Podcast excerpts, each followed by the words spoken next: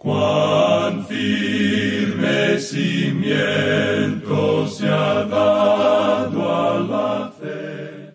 A través de la Biblia, un análisis de la Biblia libro por libro que le ayudará a crecer espiritualmente. Estos estudios fueron diseñados por el doctor J. Vernon McGee. Acompáñenos en este fascinante recorrido a través de la Biblia. La palabra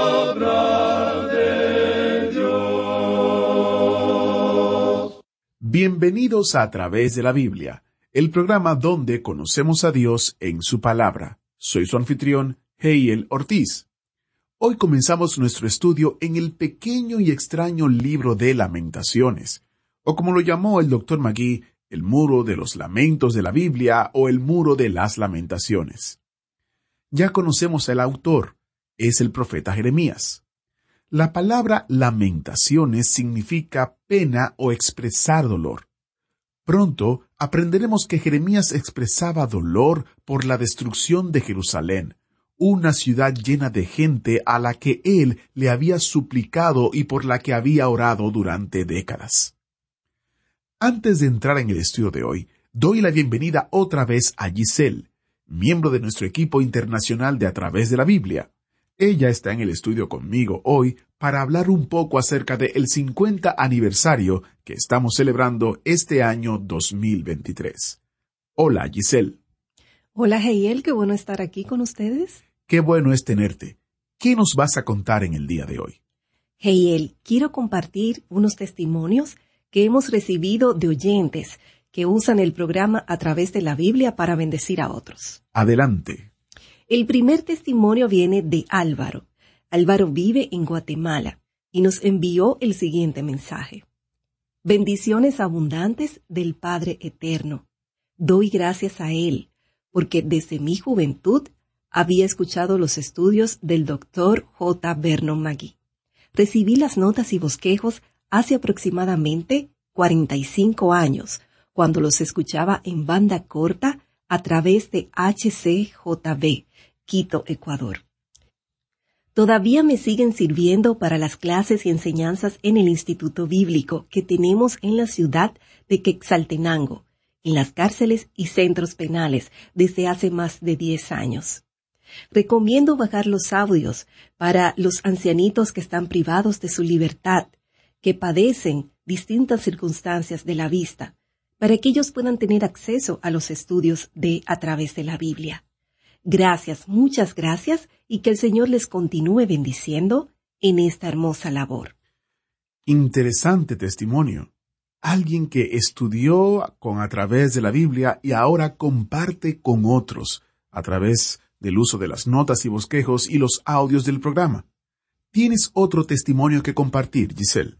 Así es, Geiel, tengo otro testimonio, y es de Edgardo, quien escucha el programa en Panamá. Él nos escribió lo siguiente.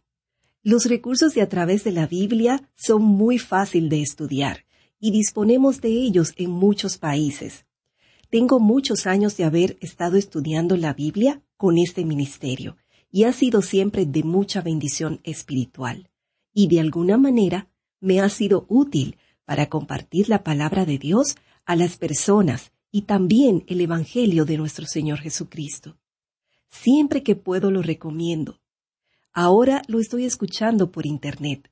También envío el link o dirección de enlace web a familiares, a otros amigos, a vecinos, etc., siendo fortalecido, animado con la palabra de Dios. Gracias. Dios les bendiga todo el tiempo mientras esperamos el rapto de la iglesia de nuestro Señor Jesucristo. Podemos leer y estudiar la palabra de Dios. Otro interesante testimonio. Alguien que escucha, alguien que comparte y a la vez comparte a través de las diferentes plataformas el estudio de a través de la Biblia. Qué maravilloso es que estas personas usan el ministerio como parte del ministerio que Dios les ha dado a ellos. Como todo creyente, debemos pensar no solo en edificarnos por nuestro propio beneficio, sino para alcanzar a más personas con la esperanza de Cristo. Usted puede leer estas historias y más historias en el librito conmemorativo del 50 aniversario, se encuentra en a través de la biblia.org barra 50. A través de la biblia.org barra 50, el 50 es en número 50. Giselle, gracias por estar con nosotros. Gracias, Geiel, por invitarme. Iniciamos ahora nuestro tiempo en oración. Padre Celestial, te damos gracias porque podemos estudiar tu palabra y podemos aprender en ella verdades bíblicas. Señor, sabemos que quizás Lamentaciones sea un libro un poco difícil, pero con la ayuda de tu Espíritu Santo podemos aprender lo que tienes para nosotros en él. Te pedimos que uses este tiempo, que uses al Maestro. En el nombre de Jesús oramos. Amén. Ahora iniciamos nuestro recorrido bíblico de hoy con las enseñanzas del Dr. Magui en la voz de nuestro maestro Samuel Montoya. Llegamos hoy, amigo oyente, a nuestro estudio del pequeño libro de lamentaciones. Y este es un libro que sigue normal y naturalmente a la profecía de Jeremías. Y en este pequeño libro, el alma del profeta Jeremías se nos presenta desnuda. A manera de introducción para este libro, permítanos presentar lo que dijo uno de los grandes expositores de la palabra de Dios, el doctor Alexander White. Él dijo, No hay nada en todo el mundo que se compare a las lamentaciones del profeta Jeremías. Ha habido mucha tristeza en cada edad y en cada país de este mundo, pero nunca ha nacido otro predicador y autor con tal corazón para la tristeza. Dante sigue a Jeremías, y sabemos que Jeremías fue el profeta favorito del gran exilio. Hasta aquí lo que dijo el doctor Alexander White. Ahora, al llegar a estudiar hoy este pequeño libro, entramos en realidad al corazón de Jeremías. Hemos tenido mucho que decir en cuanto a él y cómo este hombre presentó un mensaje que rompió su propio corazón. Y así fue. Ahora, la estructura de este pequeño libro que tenemos ante nosotros podría ser de la siguiente manera. Tenemos cinco capítulos y son cinco lamentaciones, cinco elegías. Son casi cantos fúnebres.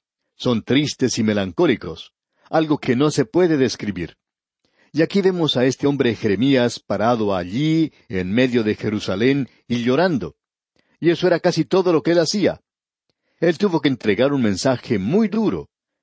Hemos visto que él comenzó su ministerio siendo un hombre muy joven durante el reinado de Josías, y bajo el liderazgo de Josías tuvo lugar el último avivamiento, algo bastante superficial, como hemos dicho, pero aún así muchos corazones fueron tocados. Y evidentemente Jeremías y Josías eran amigos, eran jóvenes que trabajaban juntos. Y luego Jeremías continuó su tarea aún después de la muerte del joven Josías en la batalla en Megido contra el faraón Necao, una batalla a la cual Josías no tenía que haber ido. Luego vemos a este hombre Jeremías profetizando durante el reinado de cuatro reyes malos, Joacás, Joaquín, Joacim y Sedequías, quien fue el último. Y este hombre, al tratar de llamar a este pueblo y a su nación de regreso a Dios, en realidad nunca consiguió disuadir o evitar ese curso hacia abajo que llevaba la nación. Y él presenció la destrucción de Jerusalén, y él vio cómo se quemaba la ciudad. Él se sentó en las cenizas calientes, y lágrimas calientes surcaron sus mejillas. Cuán trágico e infeliz, cuán desdichado era este hombre. Usted puede colocar lágrimas en un tubo de laboratorio y analizarlas desde el punto de vista científico, y creemos que usted verá que hay mucho de sal en sus lágrimas. Pero no creemos que uno pueda apreciar científicamente el dolor y la tristeza y el quebrantamiento del corazón de este hombre. A él se le ha llamado el profeta del corazón quebrantado. Una vida que ha sido llena de lo tierno, lo patético, y su sollozar era una cosa solitaria. Él era un profeta solitario. Él es el profeta llorón de la Biblia. Y este pequeño libro de lamentaciones está lleno de lágrimas y tristezas. Aquí tenemos la pluma del dolor, un poema de piedad, de compasión. Es un proverbio de lo patético, es un himno de angustia, es un salmo de tristeza, es una sinfonía de dolor, una historia de lágrimas, una expresión de desolación, es un relato de agonía, es el muro de los lamentos de la Biblia. Está lleno de lágrimas, y las lágrimas no le ayudan a uno a ganar un concurso de popularidad. Ella Wheeler Wilcox dijo lo siguiente, Ríete y el mundo se ríe contigo. Llora y llorarás solo. Porque este mundo triste debe pedir prestada la alegría, pero tiene demasiados problemas por sí mismo. Las lágrimas por lo general se toman como una señal de debilidad, y el llorar es algo afeminado. El lloriqueo es para los niños, se dice. Y en cierta ocasión, un niñito de corta edad ayudaba a su hermanita más pequeña mientras ambos jugaban. Uno podía observar el cuidado que él tomaba con su pequeña hermanita. Cierto día, la niña se cayó y se lastimó la rodilla, y por supuesto comenzó a llorar como lo haría cualquier niña, cualquier criatura. Y su hermanito comenzó a consolarla y comenzó a decirle que no debía llorar. Estaba tratando por todos los medios de convencerla a ella que no debía llorar. Y entonces terminó diciéndole Solo las mujeres lloran. Bueno, no sabemos de dónde sacó él eso, pero él pensó que eso la calmaría a ella. ¿Y sabe una cosa, amigo oyente? Eso dio resultado. La niña dejó de llorar. Ahora es por eso que decimos que este hombre Jeremías tenía el corazón como de una mujer. Él era muy sensible, era sincero, era muy comprensivo, era tierno como una madre. Y sin embargo, él presenta el mensaje de la Biblia más duro y severo. Él anunció la destrucción de Jerusalén, y él pronunció juicio y castigo, y les aconsejó que se rindieran. Ahora esto le creó muchos problemas a él. Amigo oyente, ¿qué clase de persona eligiera usted para presentar un mensaje como el que él presentó, duro, brutal? ¿Le gustaría usar a alguien como Atila? ¿O alguno de los líderes o dictadores del mundo del día de hoy? ¿Quisiera usted haber usado a un Hitler o a un Mussolini para entregar un mensaje como este? Bueno, sabemos una cosa, que usted no va a elegir a una persona débil para presentar un mensaje como este. Sin embargo, esa es la clase de hombre que Dios eligió, un hombre con un corazón quebrantado. Ya hemos mencionado anteriormente que el doctor Dale fue la persona que dijo que el señor Moody era el único que parecía tener, según él, el derecho de predicar en cuanto al infierno. Y cuando alguien le preguntó por qué, contestó, porque él siempre predica con lágrimas en su voz. Bueno, esa es la clase de hombre que, en nuestra opinión, Dios quiere hoy. Hay demasiadas personas que hoy no son conmovidos por el mensaje que están presentando. Se cuenta de un predicador que en una ocasión predicó en el mismo día en cinco lugares diferentes. Y una mujer que lo había seguido en todos estos lugares le dijo, Señor, yo le he seguido a usted desde que comenzó a predicar a las siete de la mañana y le he escuchado predicar cinco veces en las calles de esta ciudad. Y en estas cinco ocasiones he sido mojada por sus lágrimas. ¿Por qué llora usted? Este era un predicador que predicaba con mucha pasión y ansia, porque él sabía que los hombres sin Cristo morirían perdidos. Y por eso lloraba él. Ese hombre era muy sincero. Y eso es algo que se puede decir del profeta Jeremías también. Pensamos que hoy nosotros tenemos una generación que no tiene ningún sentimiento y que no tiene ninguna compasión en realidad por este mundo perdido, y que ni siquiera tiene interés en esparcir la palabra de Dios. No se presta ninguna atención a la fibra moral en el presente, ni se tiene un alto sentido de obligación. Hace unos años atrás apareció en la revista Selecciones un artículo titulado ¿Cuáles son sus oportunidades de éxito? Y para la gente joven se decía lo siguiente, Usted puede lograr esto haciendo un trabajo que pueda disfrutar y que le permita expresar totalmente su habilidad y personalidad. Bueno, es una lástima que Jeremías no hubiera leído eso porque si hubiera sido así, estuviera buscando otra clase de trabajo. Pero Jeremías podía decir que él se regocijaba en la palabra de Dios. Usted recuerda que allá en el capítulo quince de Jeremías, versículo dieciséis, él dijo, fueron halladas tus palabras y yo las comí, y tu palabra me fue por gozo y por alegría de mi corazón, porque tu nombre se invocó sobre mí, oh Jehová Dios de los ejércitos. Este hombre era realmente maravilloso. Los jóvenes de hoy están buscando un trabajo donde puedan entrar y salir y olvidarse de todo lo demás, llegar a la casa y prender el aparato de televisión, y, quieren ocultar sus sentimientos y sus emociones y guardarlos en reserva.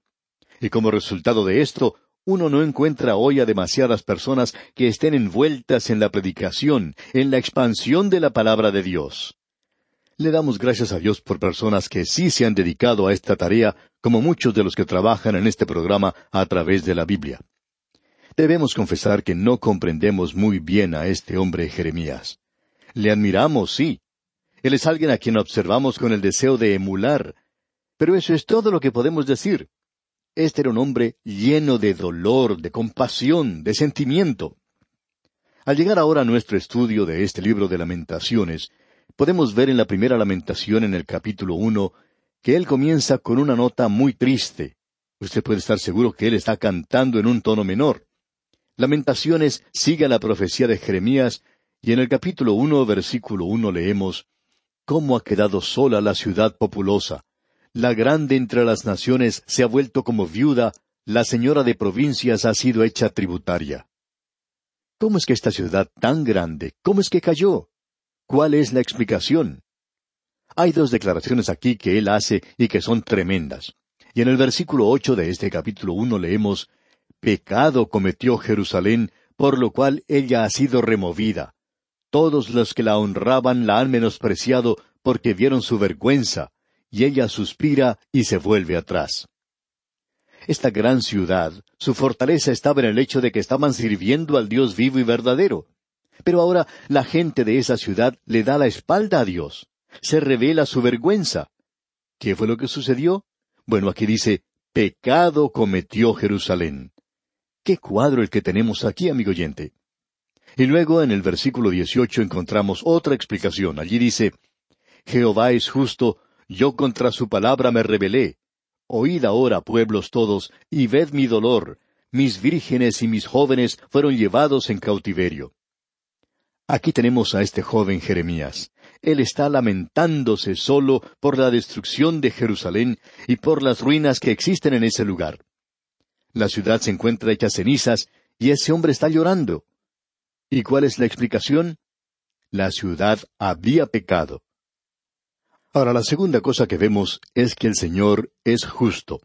Dios lo hizo, y Dios fue justo en lo que Él hizo, y es difícil de comprender. Y queremos volver a esa declaración que Él hizo, y amigo oyente, debemos decir una vez más que no nos sentimos capaces para tratar con todo esto solamente nos encontramos en la periferia de este dolor de este hombre y encontramos que no podemos entrar en todo esto y solamente podemos mirar sobre la pared a su jardín. Eso es todo. No podemos andar en ese lugar. Debemos decir que Él ha revelado dos cosas aquí, lo amargo y lo dulce. Él ha revelado el hecho de que Dios ama a Jerusalén y que Jerusalén ha pecado. Ahora escuche lo que él dice en el versículo doce de este primer capítulo de Lamentaciones. ¿No os conmueve a cuantos pasáis por el camino? Mirad y ved si hay dolor como mi dolor que me ha venido, porque Jehová me ha angustiado en el día de su ardiente furor.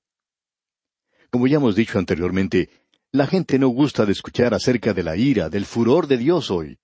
Eso se deja de lado, aún en el día de hoy, en muchos lugares.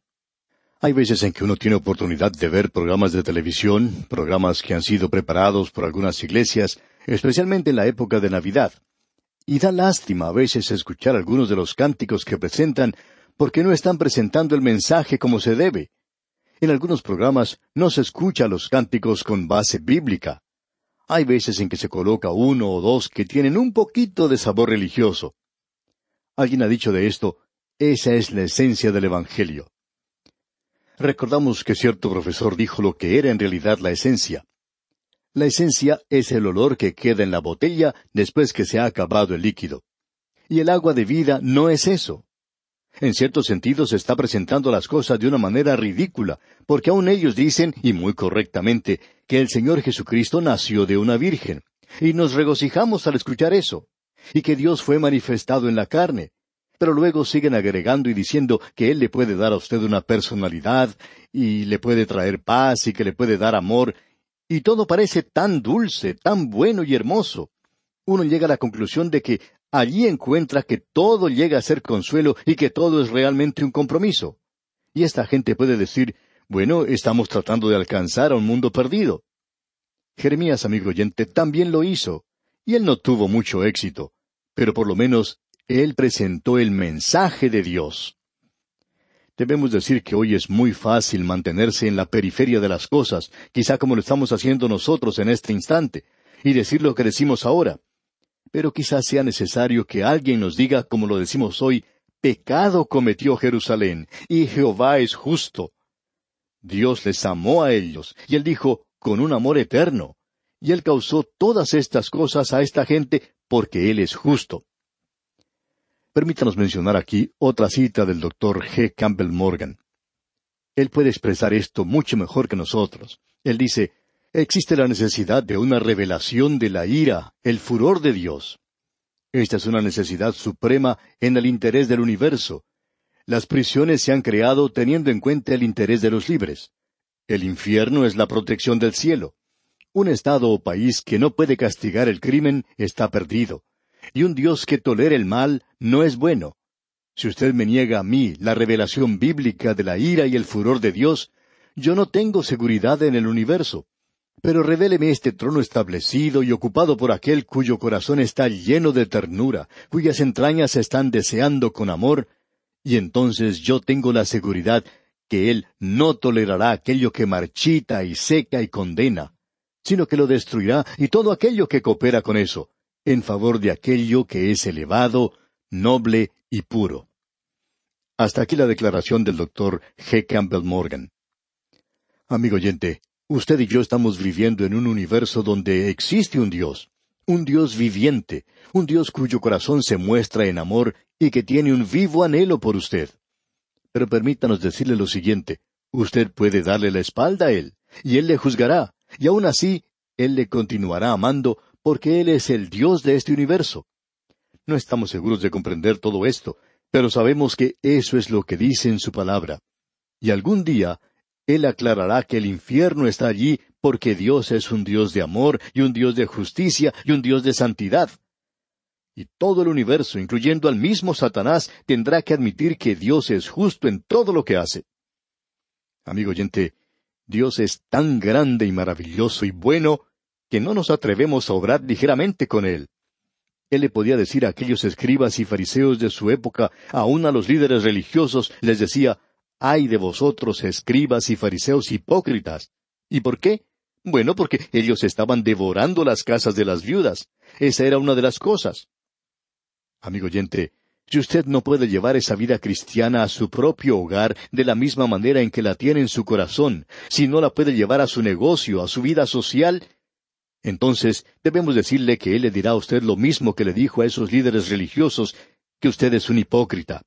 No lo decimos nosotros, amigo oyente. Es Él quien lo dice. Él fue quien lloró sobre esta gente, y Él tenía lágrimas en sus ojos. Mis ojos están secos, pero los ojos de Él están llenos de lágrimas por usted y por mí hoy. Ah, amigo oyente, no vuelva a su espalda un Dios que le ama de esta manera. Llegará a ser algo muy trágico si usted hace eso. Y vamos a detenernos aquí por hoy. Es nuestra esperanza que el estudio de este corto libro le depare las más abundantes bendiciones. Es nuestra oración que el Señor le bendiga en gran manera. Agradecemos que nos acompañara en el estudio de hoy. Le invitamos a que visite nuestro sitio en internet a través de la biblia.org. Ahí puede suscribirse para recibir las notas y bosquejos de lo que estamos estudiando y noticias del ministerio. También encontrará la variedad de libros y materiales gratuitos que tenemos para usted. El sitio es a través de la biblia.org. Todo lo que hacemos es posible gracias al Señor y a personas como usted que se unen a nosotros en la obra de llevar la palabra entera al mundo entero. A través de la Biblia es una producción de Radio Transmundial.